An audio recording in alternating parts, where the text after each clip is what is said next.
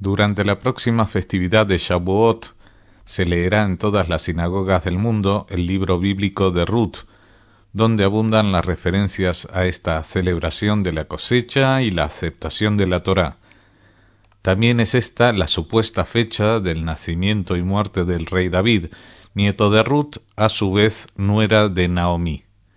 En 1947, el compositor italiano Mario Castelnuovo Tedesco compuso esta pequeña cantata, Naomi y Ruth, opus 27, para voces femeninas, de tema bíblico aunque ajeno a toda intención litúrgica. La estrenó en Los Ángeles en 1949 con él mismo al piano. Se la ofrecemos a continuación en la voz de la soprano puertorriqueña Ana María Martínez y el coro y orquesta de la Academia de San Martin in the Fields dirigida por Sir Neville Mariner.